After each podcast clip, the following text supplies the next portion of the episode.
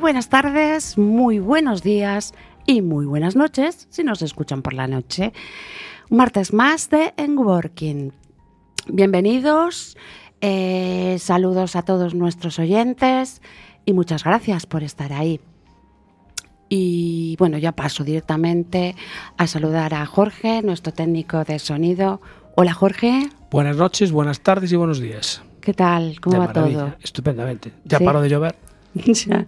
Bueno, eh, tengo que decir que Jorge es, es técnico de sonido en el programa En Working, pero también es director en el programa de los jueves a las 23 horas, Escape Motor, Ay, conocido él por Surso Escape Motor. Muchas gracias por esa cuña publicitaria eh, gratuita en tu programa en Working. Bueno, también es mi programa Escape Motor, porque Eh, yo soy técnico de sonido en Escape Motor. Vale, venga, va, sí, de acuerdo. Gracias, Marta, por ser nuestro técnico de sonido los jueves a las 23.00 en Xurxo Escape Motor, Quack FM 103.4, Coruña.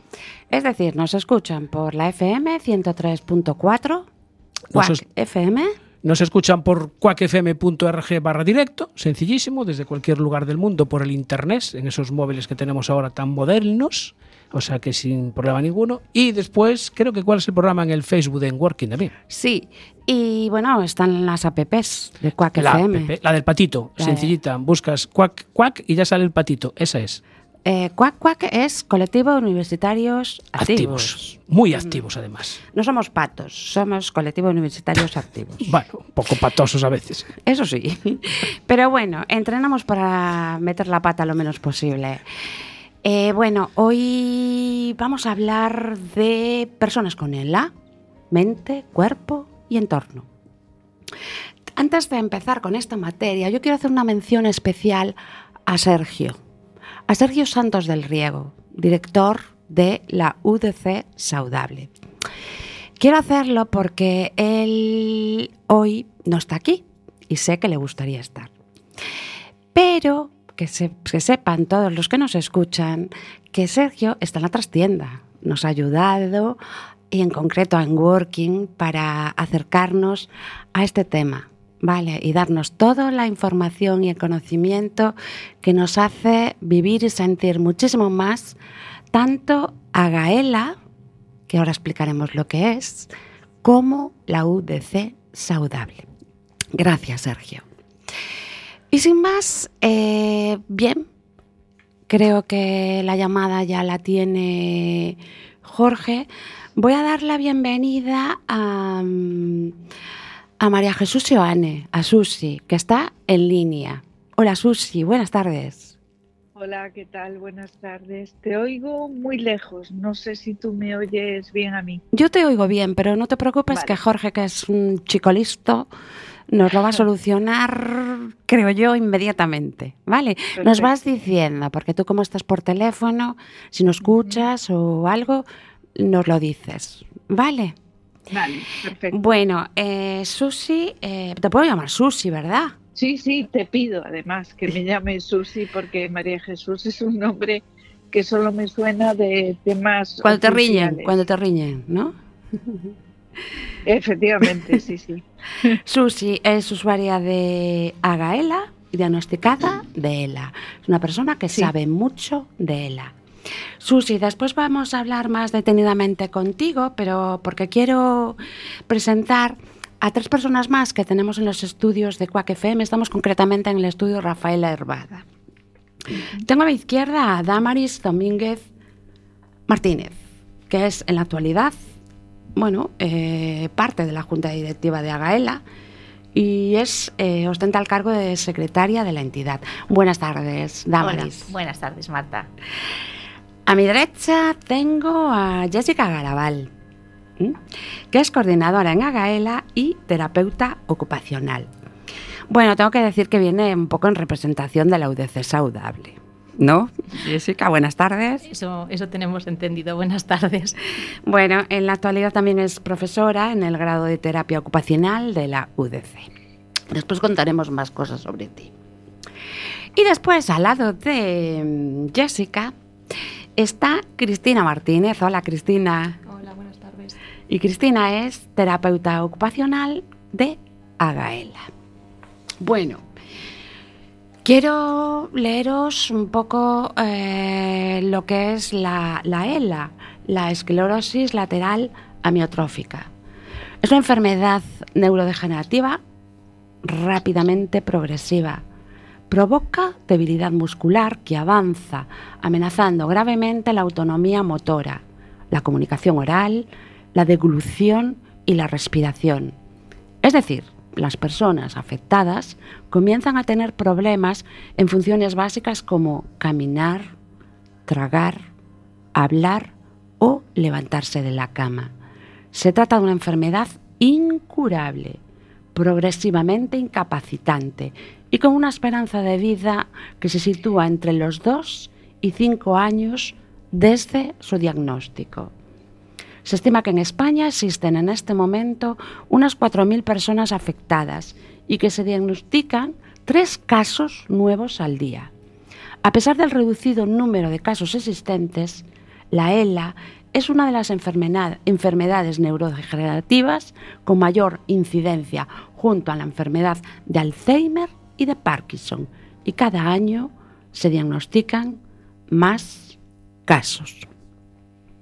Dicho esto, eh, quiero hacer una breve reseña mm, de lo que es Agaela, porque hemos dicho esta palabra ya unas cuantas veces en los pocos minutos que llevamos de programa.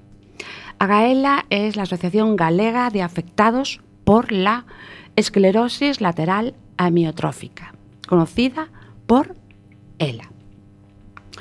Bueno, dicho esto, yo tengo muchas preguntas para, para los que estamos aquí, ¿Mm?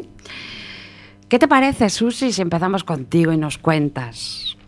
Lo que queráis, a vuestra disposición. Y un saludo a las tres chicas que te acompañan, que, vamos, están representando lo mejor de lo mejor que tiene Agaela. Y te lo digo como usuaria, que encontrarme con ellas fue como un oasis en medio del desierto de información en el que yo me, me encontraba. Oye, Susi, pues creo, mira, mm, se están emocionando. Tú porque no les ves las caras, pero mm, después te mandaremos una foto. Perfecto. Pero se están emocionando. Bueno, tienen una sonrisa de oreja de hoja y yo creo que a algunas le asoman las lágrimas. Bueno, saben que lo digo de verdad y de, y de corazón y que siento mucho agradecimiento por, por su trabajo y su actitud. Yo noto en ellas aprecio hacia ti.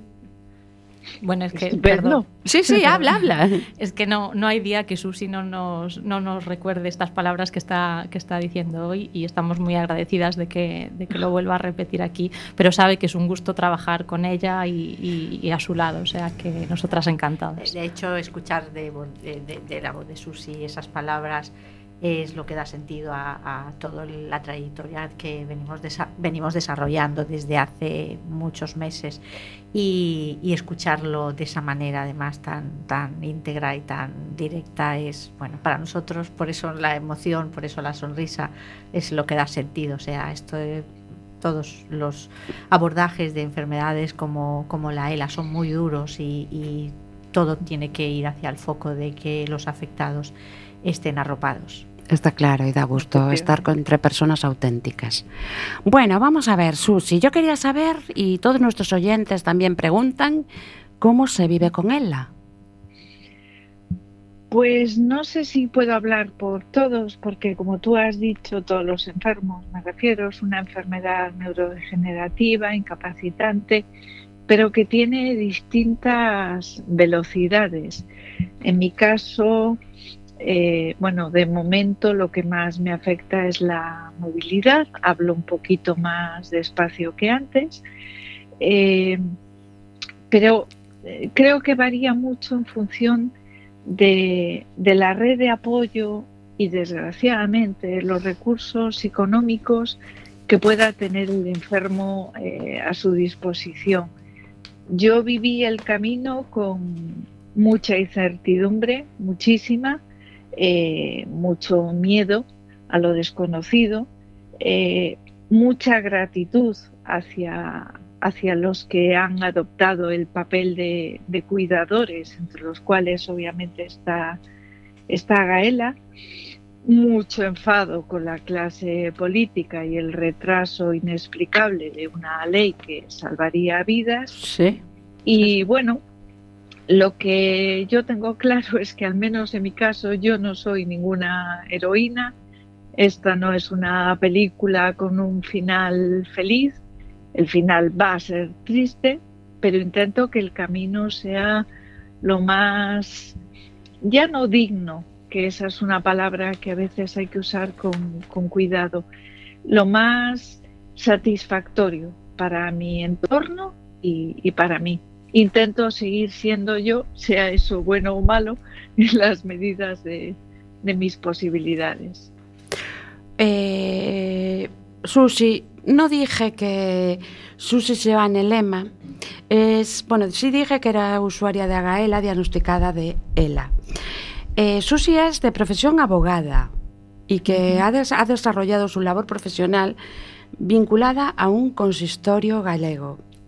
En la actualidad ha empezado a colaborar de manera activa en la asociación Agaela y, a su vez, con la proposición de la nueva ley ELA, colaborando con el Consorcio Nacional de Entidades de ELA, llamada con ELA. Al ser abogada, claro, entiendo que te involucras mucho con, con sí, la bueno, ley, mi, ¿no? mi aportación ahí surgió un poco por, por casualidad, pero me refiero al tema de la proposición de ley.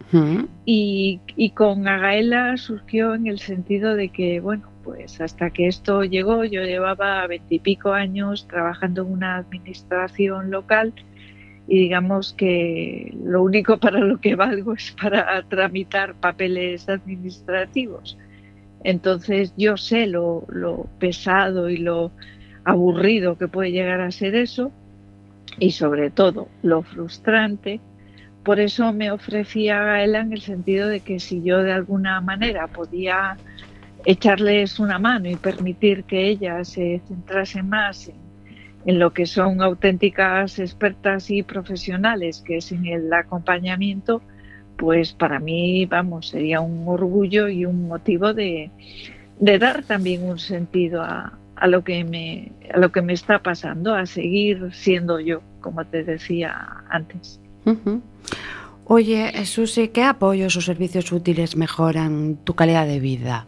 Es para, para ver si qué podemos hacer y, bueno, pues empaparnos un poco en, en vuestro Eh, día a día. Conocer es, es fundamental. Mira, eh, hace poco participé en una experiencia, bueno, eh, las chicas de Gaela la conocen, el Compostela, que fue un viaje haciendo el camino de, de Santiago de- por parte de enfermos de ELA. Y en una reunión, una ponencia que hubo al finalizar, la madre de un, de un niño que tenía un problema de diversidad funcional comentó lo importante que es que eso se vea en los colegios, en los medios de comunicación, en todas partes, para que el, el- el niño que acaba abogado, el niño que acaba médico, la niña que acaba eh, política de alta responsabilidad, tenga muy claro que esa realidad existe. Porque si la realidad no se conoce, ni se diseñan ciudades, ni se diseñan protocolos, ni se perfilan eh, políticas necesarias para los enfermos. Sin conocimiento previo, que es también lo que intenté aportar un poco al tema de, la ley, sin conocimiento previo, casi todo lo que, se dicta es papel mojado muy lejos de la trinchera. El sistema sanitario obviamente es fundamental. Sería de agradecer que tuviera más recursos para que bueno, el, calvario que pasamos hasta el diagnóstico no fuera tan duro. Eh, a Gaela, te lo dije al principio, para mí fue un oasis en medio del desierto porque lo mío se prolongaba en el tiempo y no sabía eh, cómo moverme, no sabía dónde dirigirme. La burocracia, que en su origen era para que todo funcionase de manera automática y fuese rápida, la burocracia en muchas ocasiones se convierte en un, cargo añadido al enfermo. Estás enfermo y tienes que pelear con la, con la burocracia. Por tanto, en ese sentido, que existan organizaciones que den la cara por ti y peleen por ti, es fundamental. Y yo no, no quiero que se me escape, que además hace un par de días fue el Día Internacional, dar las gracias a, a los cuidadores. En nuestro caso, ellas te los pondrán mucho mejor que yo. Terminamos siendo, eh, no me gusta la palabra, pero es así, una carga, aunque sea una carga acogida con todo el amor y con todo el compromiso y con todo el cariño del mundo. Pero estamos en casa y dependemos de cuidadores no profesionales que dan la vida por sus enfermos, ahí tienes muy cerquita de ti a una persona que te puede contar mucho de eso, eh, no se les puede dejar solos. Hay que cuidar al cuidador. Si el cuidador cae, todo cae a partir de él. El cuidador merece ser cuidado. Se merece que se reconozca el inmenso papel que hacen por todos nosotros. Y en mi nombre, gracias a, todos los cuidadores y a Damaris que la tienes ahí, un beso muy especial en ese sentido. Dame, Damaris, por alusión, ¿querrás decir algo? Hombre, es que casi no puedo ni hablar. Está llorando, ¿eh? Bueno, no, no está emocionada. Estoy emocionada mm. porque, vuelvo a decirte, ya cuando has dicho las primeras palabras y ahora volver a escucharte es lo que da sentido a todo este camino de dificultad y de lucha permanente y, y, sí es cierto, o sea, confirmo todo lo que dices, o sea, la persona que está a vuestro lado, la persona o el equipo, mm. ya sea desde el área social o desde el área sanitaria, son fundamentales en esto. Y, mm. el que no os sintáis solos en ningún momento, o sea, eh, Susi, mm, aquí no hay eh, nadie que se pueda colgar la medalla. Eh, ¿Por qué mi marido tuvo ELA o tú tienes ELA? Podía ser yo. No sabemos qué la causa, no sabemos qué, qué, manera tiene de aparecer. No estamos libres, no estamos Entonces, libres. Entonces, en ese momento en el que uno mm. eh, tiene esa información de, de, mano, además de alguien muy querido, muy cercano, uno se pone en los zapatos de, de, ese ser querido y, y, todo lo que podamos hacer y todo lo que eh, ayudemos es poco pero precisamente por esa visión quizás incluso hasta egoísta de pensar, ¿y si fuera yo, qué querría? No, a ver, no es egoísta, es por tener los pies en la tierra. Claro, pero, pero estás haciendo esa parte de, desdoblarte desde una impotencia a, darlo todo por, por, por esa situación de, decir, jolín, yo podía estar ahí también. Susi, tú que estás viviendo la ELA de primera, en primera persona, eh, ¿tú qué opinas sobre la investigación en ELA? Eh, mira, em, en mi casa tengo la mala suerte de que hay una palabra que he oído desde que tengo 10 años, ah. que es cáncer. Ah. Cáncer e infarto se han llevado a, varias, a varios miembros de mi familia muy queridos.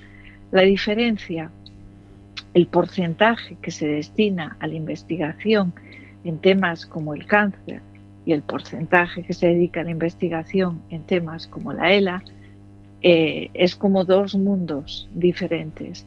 Yo estoy convencida eh, de, que, de que la ELA se curará, pero se curará porque la ciencia llegará un momento en que podrá encontrar primero la causa, que es lo que comentaba Damaris, ¿no?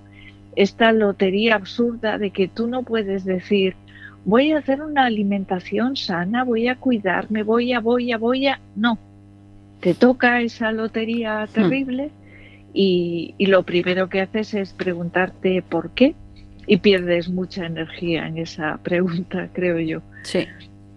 Pero la ciencia, eh, lo repito en un montón de sitios y con un montón de amigos, con el COVID nos han demostrado a dónde puede llegar la ciencia. Pues Pero claro, es que el COVID era o se soluciona o la humanidad, tal y como la entendemos, desaparece. Sin ir a algo tan devastador en cuanto a número de, víctimas, el cáncer a día de hoy ya no es una enfermedad mortal. El VIH, que causó los tremendos estragos que causó, ya no es una enfermedad mortal. Pero claro, hubo un movimiento social, económico y político que decidió que había que meter recursos donde había que meterlos. Eh, yo, a pesar de estar toda la vida trabajando en una administración, o quizás por ella, por eso mismo, no tengo ningún tipo de, de afiliación política. Solo creo que hay buena política y mala política, con independencia del color. Y no puede haber una buena política si se deja por la calle a los enfermos, a los que tenemos discapacidades, diversidades, porque somos pocos y no se nos oye. Y a la industria farmacéutica que tiene legítimamente intereses económicos, no le compensa investigar para una enfermedad de cuatro mil y pico personas en España frente a otros eh, otras patologías que mueven mucho más. Por tanto, que los responsables de las administraciones públicas confíen en la ciencia, porque la ciencia, igual que nos ha salvado de muchas cosas, yo creo que nos salvará de la ELA también. Pues sí. Ahí está, Jordi Sabaté, Pons, dando la matraca. Efectivamente. ¿eh? Con Efectivamente. a él que que nuestro presidente de gobierno se comprometió a ayudar eh, con esa ley que, bueno, a lo largo del programa vamos a seguir hablando de, de la ley. Jorge te quiere hacer una pregunta, Jorge, nuestro técnico de sonido, Susi. Hola, Susi. Susi, buenas Hola. tardes. Mira, ahora que decías del gasto en investigación, eh, a mí me hace gracia un anuncio que están poniendo en televisión ahora mismo, que sale una gente, en un- unos científicos en un laboratorio y debajo la letra pequeña pone se va a realizar una inversión de 235.000 euros. Eso es una mierda de miseria Sí. para una investigación. Debería de Eh, darles eh. vergüenza. Ay, ay, he dicho, ¿eh? No, no, es- eh, pero tiene No, toda la razón. Aquí Eso- no hablamos con pelos en la lengua. Eso es nada. Mira, yo trabajaba en un ayuntamiento de 18.000 habitantes. Eh, no te, no, o sea, vamos a hacer la comparativa, ¿no? España, un ayuntamiento, bueno, ni gran, lo puedo decir, 18.000 habitantes.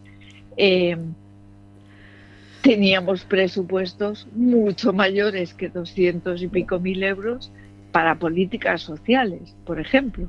O sea, es que eh, a, a mi- a mis ojos y a mis oídos, 200 y pico mil euros, pues obviamente me suena a Mancio Ortega, pero proporcionalmente dentro de lo que son los presupuestos de, de generales del Estado, eso no da para nada. Y también hay que arreglar la situación precaria de los investigadores. Eh, No podemos es que- tener becarios con 60 años. Sí, sí. Hay Es- que, hay que hacerles atractivo eh, la investigación en España porque la pérdida de talento es brutal, porque eh, resulte productivo a, a nivel eh, de su carrera profesional y también, obviamente, a nivel de su repercusión económica, quedarte, meterte en un proyecto y a lo mejor estar años hasta conseguir encontrar la, el inicio de la, de la solución. Eso es política. Política yo creo que es eso, no lo que estamos viendo en televisión. Ay, Susi, vamos a tener que hacer parte 2, ¿eh? Porque no respiramos aquí escuchándote con lo, lo que estás diciendo y aparte que, vamos, nos sentimos totalmente en tu cabeza y en tu cuerpo y en tu mente, en tu entorno. Y, de verdad que tenemos que, que- que seguir con esto, pero yo quería hablar de más cosas.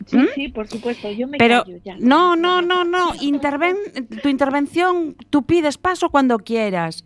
Pero es que, que sepas que, esto no queda así, ¿eh? estos micros siguen abiertos. Muchísimas gracias. Lo que sí quería es que brevemente nos lanzaras un mensaje para otras personas con ELA y para la sociedad. Para otras personas con ELA, pues lo primero, lo siento mucho. Lo segundo, no estáis solos. Contactad con, con los que existen ya como redes de apoyo. Eh, intentad vivir, porque hay gente que va a ayudaros. Estoy convencida porque yo me la he encontrado. y a la sociedad, lo que te comentaba al principio. Hmm. Con desconocimiento no se pueden establecer políticas de todo tipo eh, que nos ayuden. Por tanto, eh, conózcannos, véannos, vean todo lo que nosotros y otras muchas personas con eh, otro tipo de patologías complicadas podemos aportar y queremos aportar y pongámonos manos a la obra. Claro que sí, Susi. Espero que en Working aporte hoy ese granito de arena eh, para la sí. divulgación, comunicación, que os conozca la gente más. Y yo creo que va a haber parte 2, parte 3, parte 4, parte 5 y parte 6. Eh, Bueno, no te nada. Hasta que Ah, no, encontremos. no, hasta aquí que- me quedo. Te quedas. Invitada le tomamos- le, le la palabra a Marta hasta que encontremos una cura, hasta que consigamos eh, que la ELA desaparezca de nuestras vidas. Tendremos que seguir eh, hablando y amplificando este mensaje, ¿a que sí? Yo, desde luego, mientras viva, y, y- y en Working y Marta estarán ahí Pues las que sean. para daros voz. las ¿eh? que sean. Bueno, eh, vamos a escuchar un poquito a Damaris. Ah, digo bien el nombre, sí, ¿no? Bien.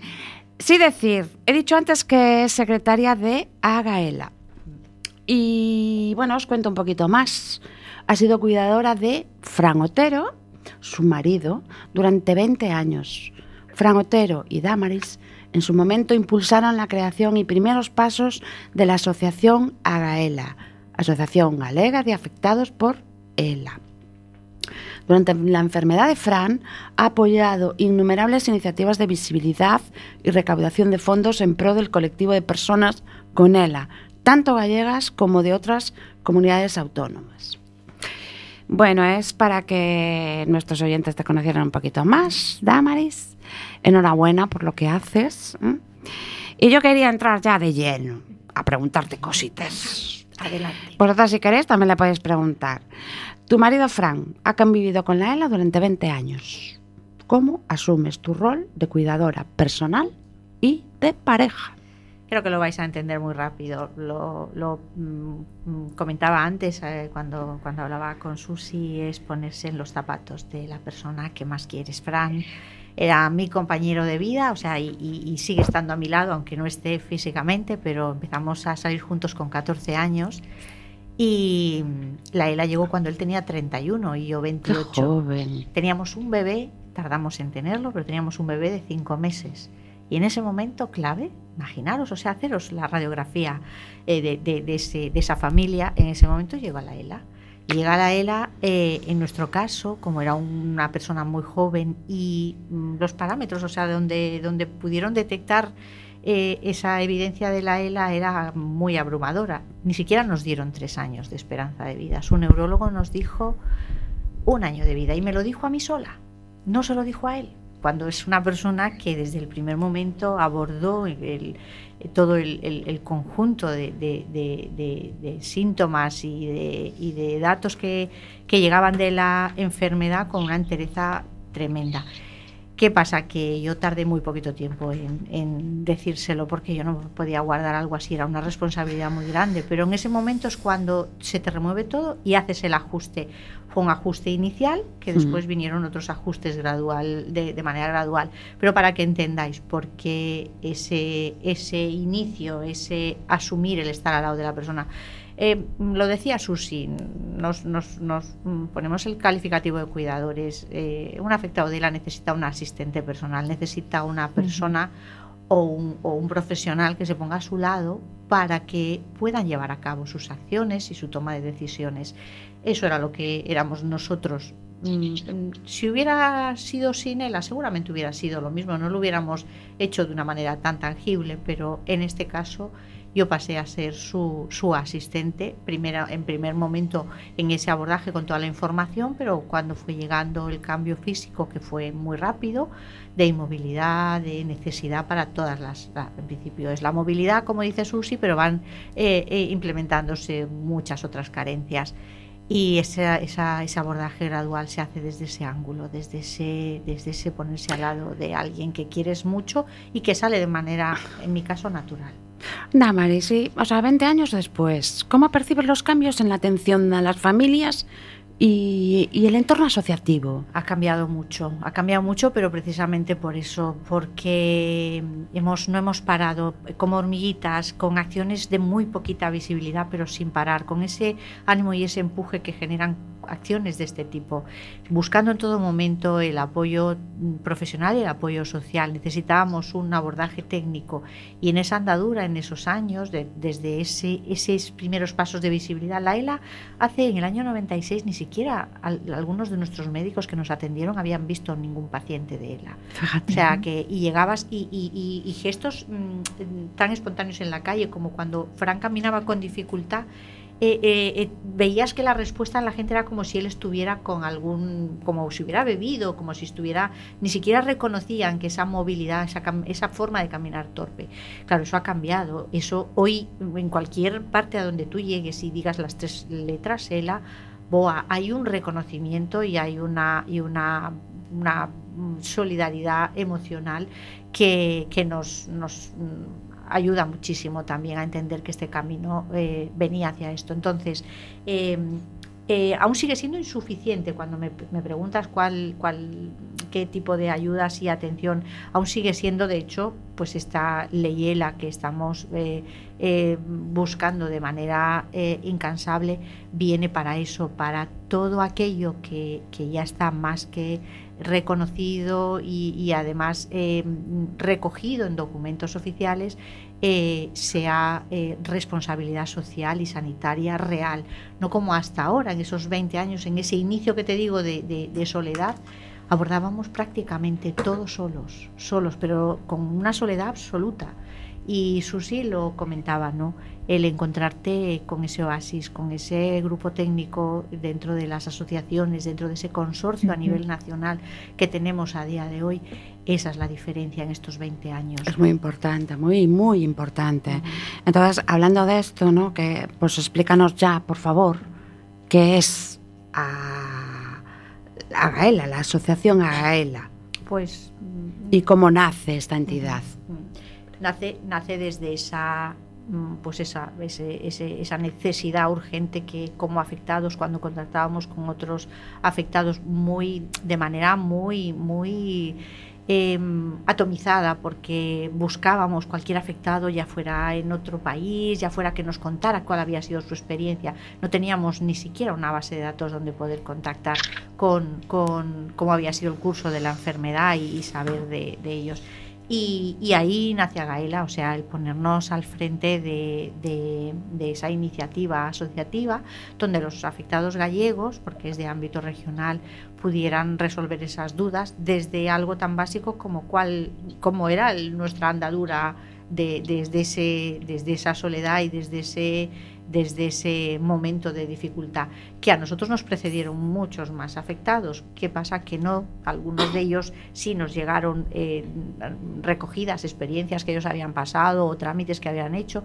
pero otros muchos se han ido sin, sin apenas pues eso, dejar eh, constancia. Y eso es lo que siempre decimos también, no tenemos que avanzar, el momento es el presente, tenemos, has nombrado a Jordi Sabaté, pero tenemos un grupo de afectados. Pero yo es la, referencia que tengo más directa. Pues tenemos a Juan a Carlos nacional. tenemos a ¿Mm? Jorge Murillo, tenemos ¿Mm? a Noemí, tenemos a, un, a Araceli Fernández, tenemos a un grupo de afectados, tenemos además sus caras, o sea, los conocemos en persona y vemos que, que no se callan como Susi lo está haciendo ahora, o sea, una enfermedad en la que te ves abocado a quedarte, pues eso, aislado, porque la, falta de movilidad, eh, los recursos que son insuficientes, hay muchas familias que eso no lo pueden. Y hay eh, gente que no puede comprar, por ejemplo, yo he visto cómo se, se comunica en el caso de Jordi.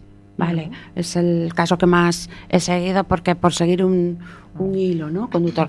A mí me impresiona pero, que le traduce pero Marta, la máquina. Lo que queremos y además... Pero hay que tener dinero para esa máquina. Claro, y ahí es donde tenemos que... asumir como sociedad esa responsabilidad. Tenemos que enfrentarnos a una patología con todo el conocimiento, como nos enfrentamos cuando somos diagnosticados de ELA. Pero después el entorno, el entorno social, el entorno sanitario tiene que, Tiene que arropar y, acompañar en ese proceso. Ahí es donde ELA es clave para todo esto. 8 las 20.35. Estamos en Enworking los martes cada 15 días, y, y yo tengo que asumir todo lo que acabo de escuchar de Susi y de Damaris. Entonces, Jorge, ¿qué te parece si hacemos una pausa musical? Lo que tú ordenes. Tú hagas. Eres, tú eres la directora. Lo que tú hagas, Jorge. Yo soy el que le da la tecla simplemente. Dale a la tecla, venga. Bueno, vamos a poner un poquito de música entonces. Venga. Ahí está.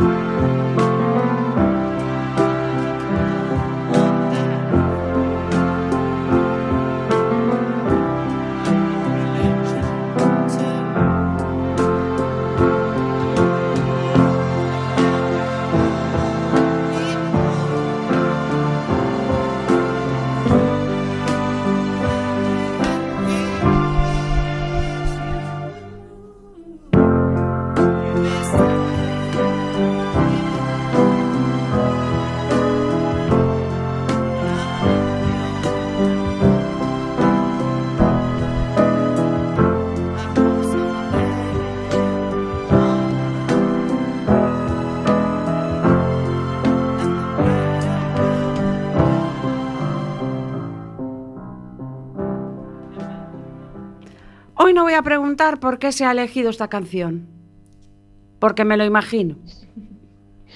Jessica, Buenas tardes. buenas tardes. Eh, Jessica, como he dicho, coordinadora de Agaela y terapeuta ocupacional, profesora de la Facultad de Ciencias de la Salud. Salud. Eh, ¿Qué más? Bueno, mm, ella podría aportar una visión de la evolución de la entidad desde su profesionalización en el año 2017. Cuando decimos entidad nos referimos a Agaela. Bueno, imagina. ¿Eso qué es? ¿Por qué elegisteis esta canción? Bueno, porque todos tenemos un deseo común, supongo, y creo que es fácil intuir cuál es y al final, bueno, lo hablaban, lo hablaban Damaris y, y Susi, todos esperamos esa, esa cura, esos avances y, y trabajamos por y para ello en, en la comunidad de la ELA. Claro que sí, además, bueno, la traducción de una parte sería, puedes decir que soy un soñador, pero no soy el único. Ujú. Espero que algún día te unas a nosotros y el mundo vivirá como uno. Eh, Yoko Ono y John Lennon.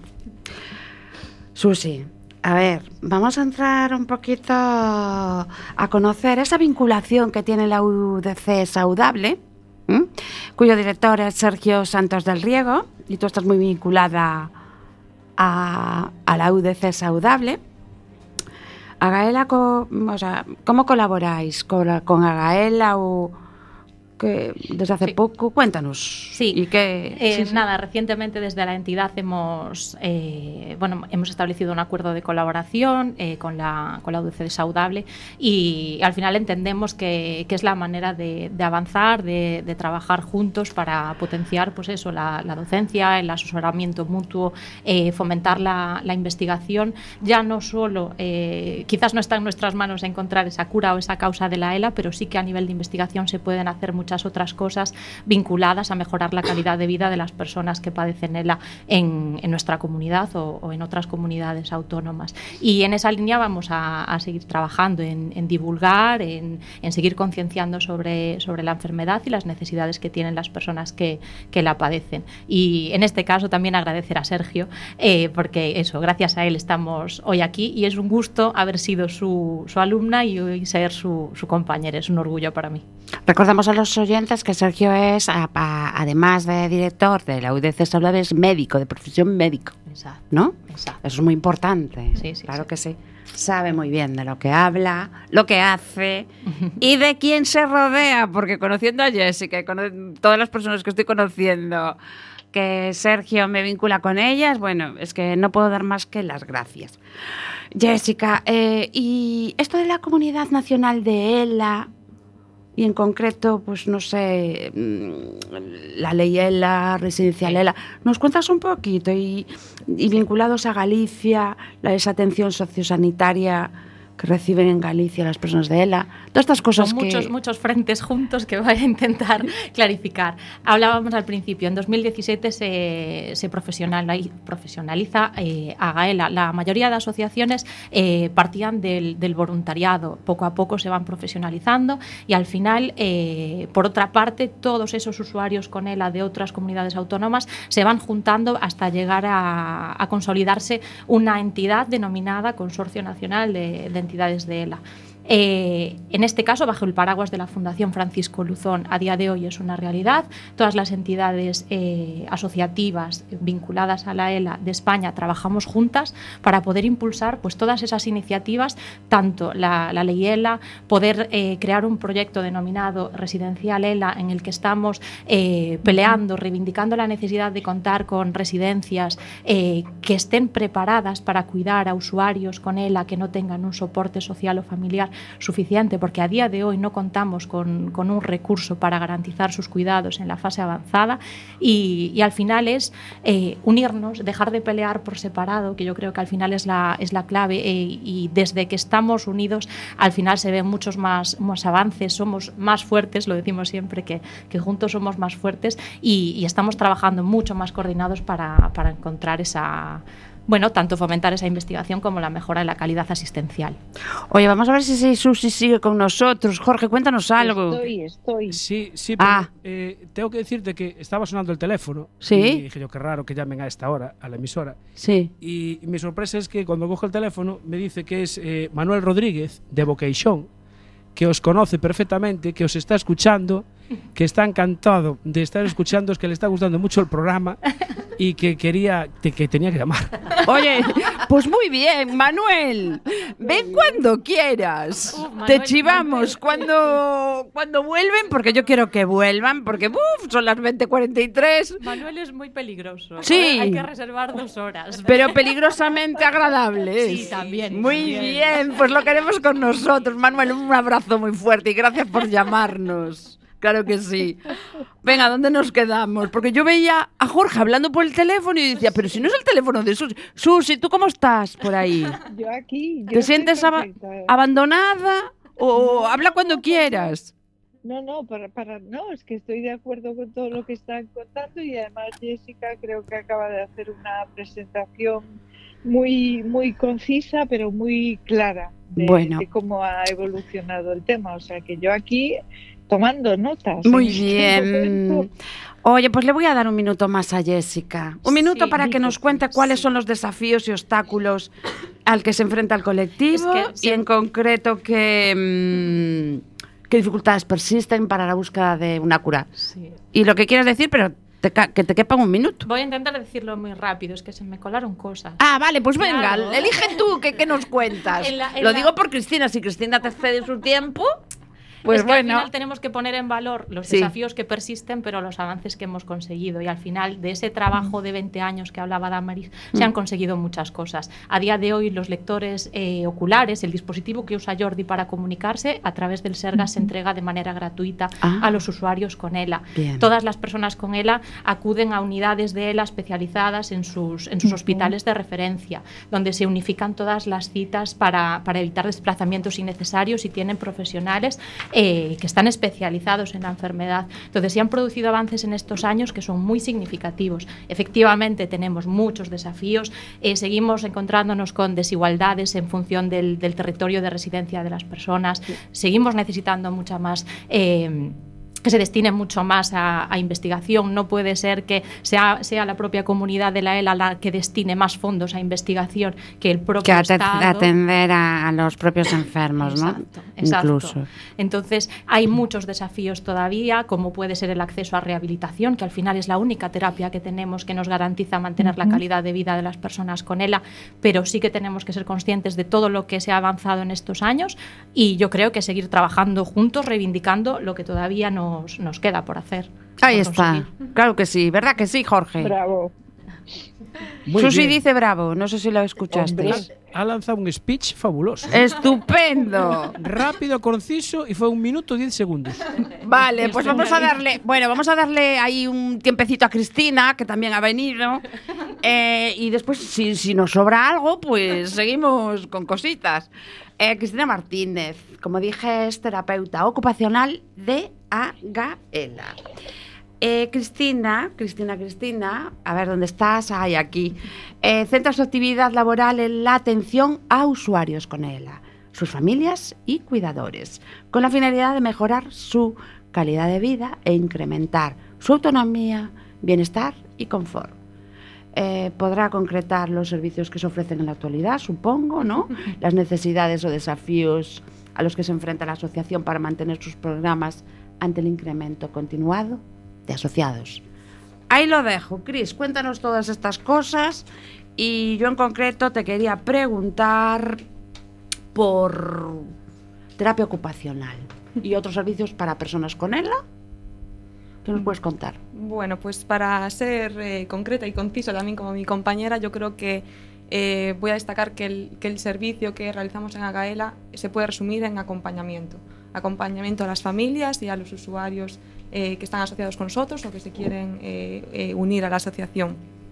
Esto dentro de este acompañamiento pues podemos incluir un montón de servicios como puede ser pues una valoración inicial cuando vienen por primera vez a pedir información, una valoración de su entorno en cuanto a accesibilidad, una valoración de productos de apoyo, pero lo que la, esencia de todo eso es que eh, dependiendo de la etapa donde se encuentre la persona y de su evolución, vamos a estar acompañando a la persona y a la familia para darle eh, a veces herramientas, a veces información para que puedan ellos pues adaptarse a esos nuevos desafíos. Yo creo que eso es como lo resumiría. En... O sea, que ganas y herramientas personales y técnicas hay. Se necesitan dineritos. Claro. Vale, entonces, Ahí... eh, ¿cómo se puede para innovación recaudar fondos? ¿Qué, qué, qué expectativas tenéis o cómo se pueden...? A ver, a ver y podemos... ya no los que no tenemos tanto dinero, pues eh, cómo podemos colaborar, apoyar la causa. A ver, podemos decir que somos afortunadas porque ahora mismo Gaela tiene tres trabajadoras y quedaros con lo de afortunadas con tres trabajadoras. Somos dos terapeutas ocupacionales y una trabajadora social y nos sentimos muy orgullosos de ser un número tan alto. Pero no llegáis, que eso es para toda Galicia, necesitáis más. Intentamos, intentamos llegar. Entonces, eh, ¿cómo, ¿cómo, financiamos o cómo salimos adelante? Pues eh, obviamente con nuestros asociados, no solo afectados, sino cualquier persona que quiera colaborar, porque conozca la enfermedad, porque empatiza, porque quiere asociarse, porque quiere aportar su granito de arena, puede, ser, puede asociarse a, la, a Gaela. ¿Cuánto cuesta? Pues tiene una cuota mínima como socio colaborador de 25 euros. 24, al año. Al año. Al año. Eh, repetimos, 25... Cuota 20... mínima anual, 25 euros anu al año. Al año. Una, una única cuota. Es vale. Un, es un, es, dos euros al mes. Un claro, café. es un vale, bueno, es vale. algo más representativo que, que, claro que. Pero a nosotros nos bueno, ayuda pero mucho a ver, muchos Sí. 25 euros supongo que ayudan, ¿no? Claro, pero a día de hoy Agaela supera, está cerca de, de los 600 socios en Claro. total, que para ser una entidad tan pequeña o Sí, de una sí, enfermedad sí. minoritaria es un número elevado de asociados. Es que además nada se desprecia, todo el mundo No, no, lo hace con cariño, involucrándose con la asociación. ¿Qué más, Cristina? Pues después eh, financiaciones privadas de empresas que quieran colaborar con nosotros o donaciones privadas, eh, colaboraciones, convenios y, como no, pues eh, subvenciones eh, a título público que podamos solicitar como entidad. Vale, pues aprovecha el speech ese de cómo contactamos, redes sociales, Pues- todas estas cosas, o quien quiera, ¿eh? Damaris, Susi, eh, Jessica. Pueden contactar con nosotros a través de nuestro correo electrónico que es info.gaela.es, a nuestro teléfono de contacto que es 660 53 22 98 y estamos despegando en las redes sociales, así que nos pueden encontrar en Instagram, en Facebook o en Twitter con eh, Agaela Galicia. y más cosas, porque tienen un canal de YouTube. Eh, después yo me encontré un, un anuncio de que hoy salías en Working y suerte que lo que, que bueno que, que di con él para bueno bueno A ver, intentamos darle difusión ya no solo para que, la, para que los enfermos estén actualizados de las cosas que hacemos en, en la entidad, que no solo es su atención directa, sino también pues, la representación del colectivo en la comunidad, sino también para todo el que esté fuera del entorno o enfermedad que también sepa nuestra labor y que nos conozca, porque nunca se sabe. vamos a darle voz a Jorge que Sí. levantó el dedo Eh, ¿Dónde está la sede? ¿Lo habéis Eh, dicho? No, la verdad es que no. Tenemos una sede central en Coruña, estamos en, el Espacio Amizar, que es un edificio de la Junta que nos cedieron hace alrededor de un año.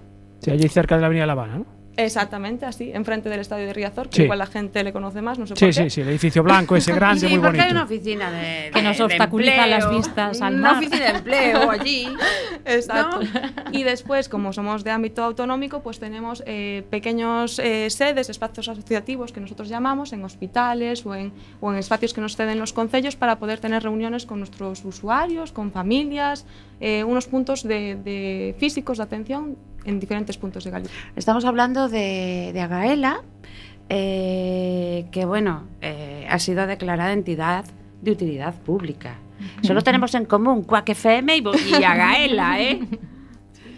O sea que, bueno, quiero decir que estamos hablando de algo ya... Sumándome a Cristina en todas esas acciones, lo que necesitamos por encima de todo, y lo hemos dicho al empezar, cuando vemos dónde estamos, necesitamos el apoyo más eh, fuerte a, a nivel de acciones de activismo, o sea, de personas que se pongan a nuestro lado. Venga, pues vamos a, damos a- voz a Susi, que de eso controla Venga, muchísimo. ¿no? necesitamos a todo el mundo. Igual que necesitamos esa, esa aportación económica en forma de socio, de, de esa continuidad, necesitamos que cualquier acción de visibilidad que se ocurra, que se les ocurra eh, y que sea y que haga que estén al lado de un afectado, pues Susi hablaba del Camino de Santiago con esa charla final y hay muchas acciones en las que poder participar y se trata de eso, de que sintamos esa motivación. Y hoy que en redes sociales es tan fácil emocionarnos porque pues una imagen, una frase, un gesto pues que tengan el foco, o sea, que, que nos acompañen en esa, en esa proximidad, en ese